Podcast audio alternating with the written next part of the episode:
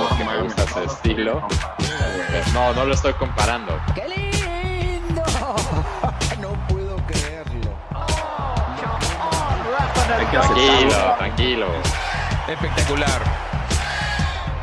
Yo creo que ahí es cuando empecé a ver el tenis. Yo. ¿Cuántos años tienes que te tocaron esos?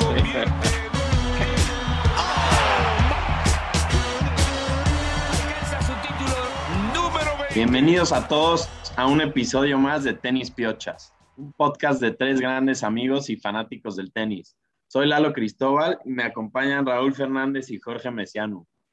Hoy tenemos en la agenda las victorias de Sinner en Antwerp, su quinto título del año, y también la de Karatsev en Moscú, donde consigue seguir con el momentum de su gran año. También la pelea por los últimos lugares del ATP Finals en Turín se pone durísima, con varios vivos y con posibilidades de conseguir uno de los últimos boletos.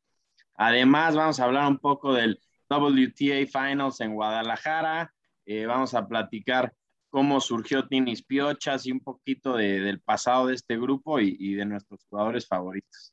¿Cómo estás, Jorge? Todo bien, Lalo, gracias. Pues sí, como dices, Yannick Sinner gana otro torneo más este año. Ganó a, a Diego Schwartzman en, en, la final del torneo de Antwerp y Karatsev eh, le gana a, Silic en Moscú. Ahorita vamos a, a ver a, a, detalle los, eh, los puntos para Turín, el race a Turín, porque Sinner pues está con todo y ahí parece que se va a meter. Y pues un stat muy interesante de, de él, tiene 20 años nada más y ya lleva cinco torneos este año y iguala a Djokovic, que a los 19 años ganó cinco eh, torneos de ATP, ¿no? Entonces, bastante fuerte su nivel y, y, pues sí, ahora sí que cuéntanos tú, Lalo, ¿cómo está el, Race to Turín? Sí, muy cabrón. Para su edad, puta, pareciera que lleva 10 años en el Tour, cabrón. Siempre está ya en, en las rondas finales de todos los torneos. Pero sí, la, la batalla para Turín se está poniendo neta, neta durísima. Bueno, la semana pasada para esta ya se, ya se calificaron matemáticamente Rublev y hoy Berretini. Ya están asegurados. Berretini va a jugar en, pues, en Italia, en su tierra natal. Y pues vamos a ver qué pasa, ¿no? Los siguientes lugares están muy, muy peleados. Está Casper Ruud en número 7. Después, bueno, Nadal, que ya está fuera toda la temporada. Entonces son Ruth número 7, Urcax número 9, Sinner número 10 y Cameron Norrie, que también todavía tiene posibilidades de meterse. Eh, la diferencia está en 300 puntos básicamente entre esos cuatro. Entonces, pues, ahora sí que Urcax pierde en Viena. Muy, muy mal resultado para él. Prácticamente tenía todo ya para meterse esta semana, pero se le va a complicar. Sinner y Cameron Norris siguen en la pelea. Ellos dos, llegando a semifinales esta semana en Viena, ya van a pasar a Urcax. Entonces, prácticamente hace una batalla. Ya queda muy poco de la temporada, muy pocos puntos por jugarse.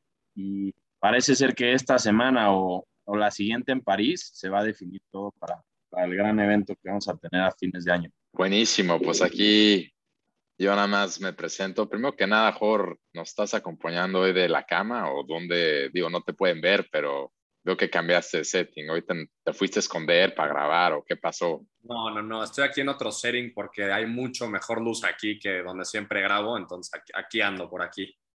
Multipurpose Room, muy bien. Me gusta, me gusta. Parece que estás en cama, pero qué bueno que nos acompañas. Exacto. Pues agregar un poco lo que dice Lalo, sí está muy interesante y también pues sabemos que antes de París ahorita se está jugando el Viena, que es un 500. Como dices, todos tienen un draw, el draw está interesante, lo estaba viendo y pues Sinner, Sinner tiene como un camino que se ve un poquito más fácil que el de Norrie posiblemente, pero pues sí, eh, grandes cosas, vamos a ver cómo se acaban acomodando. Yo creo que nos vamos a ir hasta París para acabar de definir los últimos ocho. A mí me gustaría también creo que podemos hablar un poco de, de, las mujeres, porque como platicamos un poco al final del capítulo pasado, es en México, va a ser en Guadalajara, y como salió en el comunicado oficial, es literalmente el torneo de tenis más importante que se ha celebrado en la historia de México. Entonces, creo que no se ha hecho el suficiente ruido de lo que es la perla tapatía va a ser anfitrión de las ocho mejores mujeres del mundo. Todavía no, tampoco está definido cómo van a calificar. Hay siete que ya están, solo queda una más, pero ya está Zabalenka, está Krishkova, Pliskova, Zakari, Swatek, Muguruza y Badosa, que acaba de ganar Indian Wells, ¿no? Entonces, muy importante hablar de Guadalajara porque normalmente este torneo es en Shenzhen, China, y estaba checando y va a ser ahí del, del, 2022 al 2030. Entonces, de ahí a que se vuelva a mover ese torneo, está difícil y pues qué orgullo que es en Guadalajara. Vi que estaban en la contienda también Praga, Hong Kong y Los Ángeles. Entonces, pues ustedes dos que están ahí en México, no veo, no veo pretexto alguno de por qué no se lancen. Lleven ahí el podcast en vivo y inviten ahí un par de seguidores de, del podcast con los patrocinios, etcétera, porque no veo pretexto para que no se lancen a verlo. ¿Jalas o qué? Totalmente, güey. Vamos 100%. La neta, como dices, Rulo, qué, qué bien por, por México. Está poniendo ahí la vara bastante alta y como dices, o sea, le ganó a, a otros países este torneo y qué padre que firmaron un contrato tan largo, ¿no? No de que es un one-time thing de un año o algo, o sea, esto sí va, va para largo. No, no, no, no es justo o sea, ah, siempre es en China, sí. o sea, por eso te estoy diciendo que hay que aprovechar. O sea, normalmente sería en China y en China va a ser hasta el 2030. Entonces fue como mucha suerte que este año, como no se pudo hacer en China, dijeron quién lo puede armar. Y aparentemente había habido un 250 en, en Zapopan, en Jalisco, que salió muy bien. Y de ahí empezaron a meter eh, la posibilidad de que fuera en Guadalajara y se ganó, pero solo va a ser este año, por eso también es tan especial. Sí, creo que fue más tema como de, de COVID, ¿no? O sea, hicieron como ahí sus movimientos eh, y Guadalajara levantó la mano y se lo dieron. Va a estar muy bueno, gran evento para México y pues ya sería, si no mal recuerdo, como el cuarto torneo importante después de Acapulco, Los Cabos, Monterrey de Mujeres y este, ¿no? O sea, Jorge solo puede ir este año. sí, no, ya, ya. Ahorita que colguemos, me pongo de acuerdo con Lalo para, para ir y, cerrado. Ahí, ahí estaremos. Y sacando el permiso, güey. Exacto, güey. Y hablando de, pues, de Acapulco, Lalo, que decías, la semana pasada, creo que cuando acabamos de grabar, salió luego, luego que los confirmados, ¿no? Para el abierto de, de Acapulco. Y pues la verdad es que ya es un torneo bastante prestigioso. Vienen eh, ya confirmados Berev, Tsitsipas, que aquí se le está iluminando los ojos a Rulo, y Medvedev, que también pues un, un, jugador que nunca ha venido y pues el número dos del mundo, ¿no? O sea, hay tres jugadores top ten actualmente que, que vienen al abierto y pues qué, qué gran noticia, ¿no? Porque antes venía pues la neta, un top 10 chance o hasta un top 15 y ahorita ya están viniendo cada vez mejores jugadores, ¿no? También, también Berretini ya está confirmado, estuve leyendo hace rato, entonces va a haber cuatro top 10 y por ahí me dijeron que Djokovic puede venir, cabrón. Entonces imagínate. Breaking news aquí. Imagínate el draw que se puede armar, ese sin duda vamos a estar ahí, espero que, que Rulo se lance también, pero yo seguro voy a estar ahí. Sí, va a estar bueno, es buen torneo y la verdad es que, como dices, por los últimos años creo que sí ha traído a mejores jugadores. Todo desde que, a partir de que lo hicieron cancha dura y quitaron la arcilla, en vez de concentrarse más en los torneos latinoamericanos que están jugando en arcilla y que acaban en Acapulco y o que más bien correspondieron a, que en esa época del año están jugando torneos en cancha, cancha dura, se ha vuelto mucho, un torneo mucho más prestigioso. Entonces, qué buena noticia y muy bien, va a estar, va a estar muy bueno este año. Espero que no se le pase a algunos jugadores la fiesta, como luego pasa que a lo mejor no les va tan bien. Y más que nada a ustedes dos, si se llegan a presentar ahí. Ya no hay Baby O, cabrón. Entonces espero que este año sí se... En paz descanse. No, y además ya es nueva sede, bueno, digamos, nuevo estadio. La Arena GNP se inaugura eh, este año con el torneo y pues, solo sigue creciendo, ¿no? Entonces va a estar muy, muy bueno. Exacto. Y pues sí, ahora, ahora pasando a, otro tema, un poquito, digo, más adelante les vamos a contar la historia completa de, cómo se originó Tenis Piochas, pero así como que de manera rápida, rápida, perdón, unas preguntitas a los dos. Si quieres contigo, Rulo, empiezo. un jugador ya retirado, un jugador favorito ya retirado y, y uno actual que no sea Federer, porque sabemos que los tres, nuestro jugador favorito actualmente es Federer. Entonces, uno ya retirado y uno actual del Tour. Sí, no vayas a decir Urcax tú, Jorge, porque sí hay putazos aquí. Ya retirado, favorito de igual de toda la vida, eh, era Agassi. No toda la vida, no me tocó joven, ¿no? Pero más bien me tocó su última parte de su carrera, pero fue cuando también le fue muy bien. Todavía lo vi ganar creo que en Australian Open, digo, en la tele obviamente, lo vi, lo vi jugar y perder algunas finales, lo vi ganar muchos años el Masters de Miami, donde era maestro de ese torneo, creo que lo ganó, es de los jugadores que más, más veces ha ganado ese torneo, cuando todavía se jugaba en Key Biscayne, donde Jorge nunca nos invitó. Y entonces Agassi, sin duda, sin duda. Y pues no hablando de Federer, ahorita me cuesta mucho trabajo hablar de, de otro actualmente porque pues, Oye, traicionaste a Tommy Haas, cabrón. Sí, no, Tommy Haas, está en su casa. Haas, Haas, qué gusto me dio verlo. Creo que lo mejor de Indian Wells fue verlo de director de torneo. Se ve que le echa ganas y creo que hubiera estado mejor que jugar a él que algunos de los partidos que hubo. Pero no, Haas también me cae muy bien, pero Agassi sin duda. Y hoy en día, pues creo que en este podcast de repente lo he llegado a mencionar por si alguien no se ha dado cuenta, pero Stefano Tsitsipas me gusta cómo juega. No acaba, no puedo decir que es mi favorito, pero es el que más se le puede acercar a su majestad serenísima Federer, porque me gusta ese estilo. no, no lo estoy comparando, pero si algún día Federer ya no está ahorita de default, sería quien apoyaría, pero obviamente no, le falta todavía un poco más para que lo acabe, lo apoye al 100. es mi respuesta, con eso me quedo. Buenas respuestas.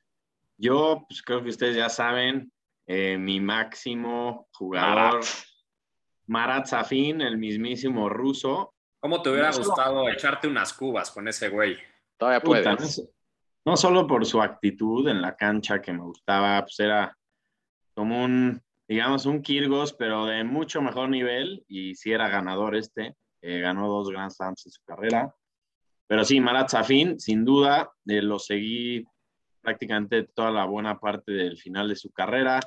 Fue número uno, jugó para mí el mejor partido que yo he visto en tele, que fue un Safin Federer, una semifinal del Australian Open, que ganó Safin en cinco sets y se llevó el título.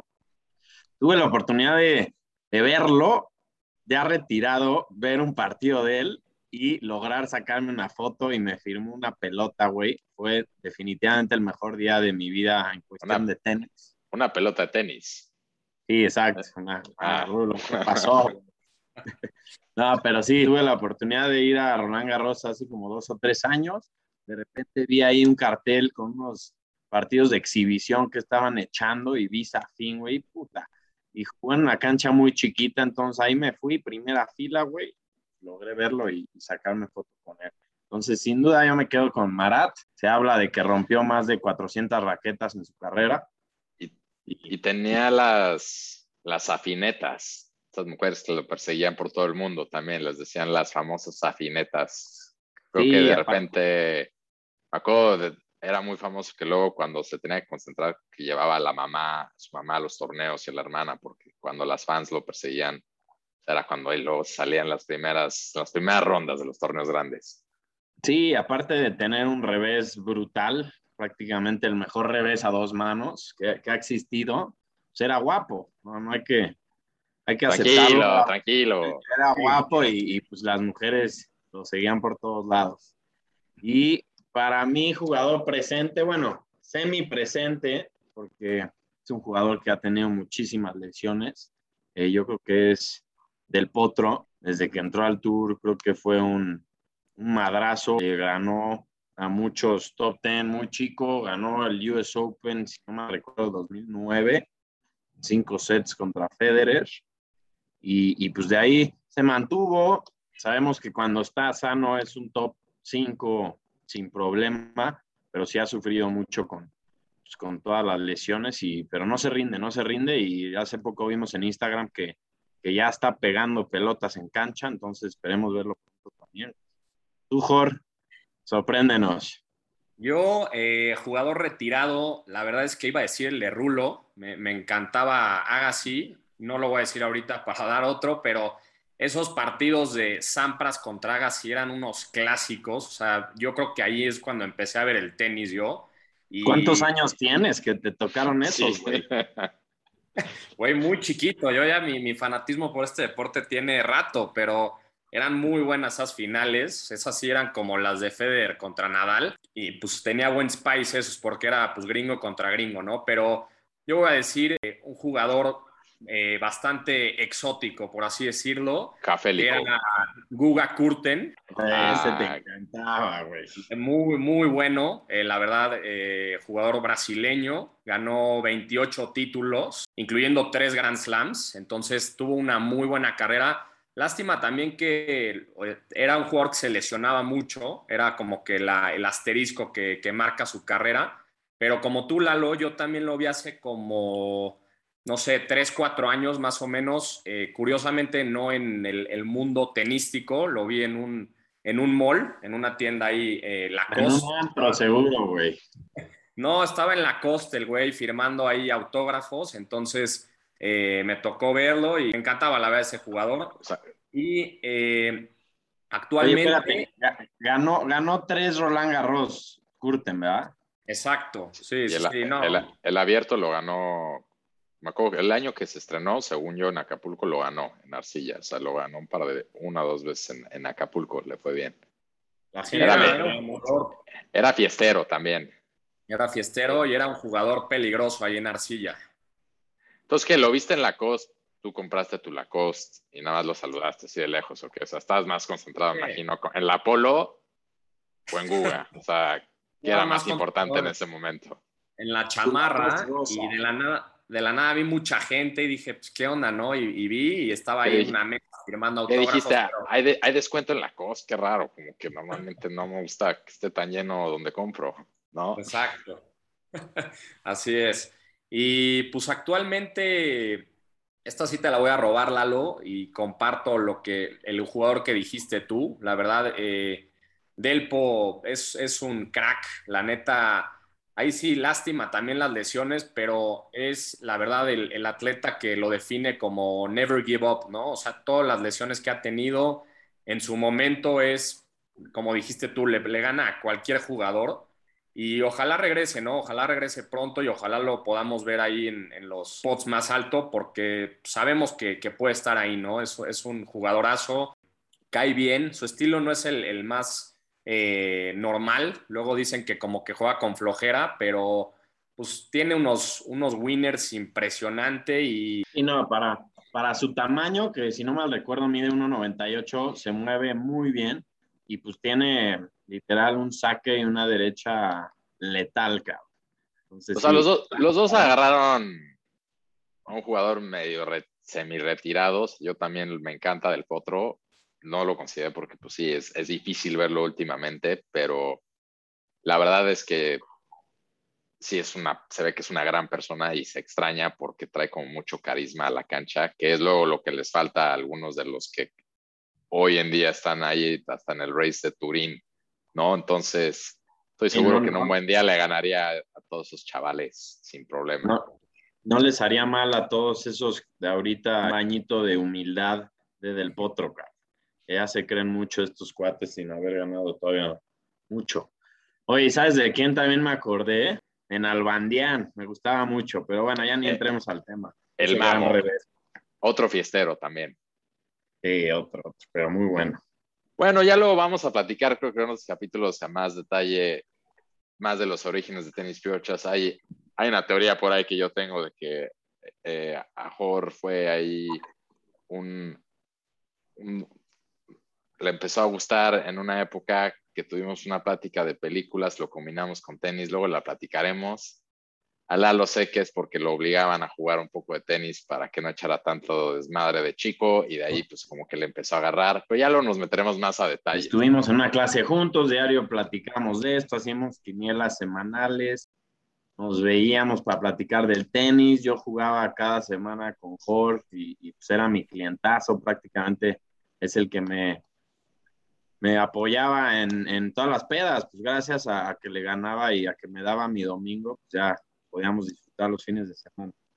Exacto. Sí, exacto. Ya, ya, ya, luego entraremos en temas, ya fuimos ahí aventando un poco de, de comentarios de cómo empezó todo, pero, pero sí, o sea, desde que empezó todo ahí en, en puta, ¿hace cuánto tiempo llevamos con este Sin groserías, tranquilo. Disculpen, disculpen, como 15, 20 años yo creo que llegamos, llevamos y siguen. Van a pensar que tenemos 40, güey. Y yo con mis, con mis comentarios de hoy van a decir que este güey es un viejito, pero, pero no, pues eh, ya, ya el siguiente eh, episodio pues, iremos incluyendo más, más cosas de, de, cómo se originó esto. Y también pues vamos a ver eh, cómo cierra el, el, el race, ¿no? A, a Turín el siguiente episodio y ya hablaremos de, de París, ¿no? Que ya es el, torneo más fuerte que queda en el año. Y, vamos a ver a Djokovic, ¿no? Después de, un rato eh, que no lo hemos visto, a, ver cómo llega este torneo, a ver si pues quiere poner un, statement, ¿no? Antes de Turín. No sé cuál es su como early prediction de, de quién se va a llevar el torneo sin ver el draw. Ya en la siguiente semana veremos el draw, pero pues un, un early prediction así rapidón. ¿Qué, qué opinan ustedes? Híjole, es que como ese ya no lo juegan muchos que ya calificaron luego nada más van literal de vacaciones, no sé, no sé. Me yo, me la, yo, yo, te la debo a, quiero ver un poquito más de Viena, que apenas empezó hoy. Igual, yo creo que va a depender mucho de, quiero ver quién entra y quién, porque también siento que muchos no lo van a jugar. Sí, de acuerdo. Pero bueno, pues entonces no se diga más. Nos veremos ahí la próxima semana para hablar de, de París, Damos como siempre gracias a todos nuestros patrocinadores, que cada vez son más, ¿no? Eh, jardín, todos los jardines de bodas que están tras, tras la boda de Lalo, de, de, por toda la República, todos los banqueteros, también gracias, nos están llegando sus correos. No, no, he, visto, no he visto beneficios de los patrocinadores, pero espero que hagan pronto. Pues ahí estamos filtrando porque es demasiado lo que llega, pero muchas gracias al a todos los que nos escuchan. Pronto, como ya hemos platicado, tendremos a los invitados especiales y pues nos vemos la siguiente semana, Piochas. Y no se les olvide, por favor, eh, que nos sigan en nuestras redes sociales, en Instagram y Twitter, eh, arroba tenispiochas, y obviamente en Spotify también, ahí si, si le dan que nos siguen, ya cada, cada semana les va a llegar la notificación de que sacamos un episodio nuevo. Entonces, muchas gracias a todos y pues, un abrazo a los dos. Buenas noches, que se, enfría, que, que se, enfría, la cena, mejor. Abrazo, bye. bye.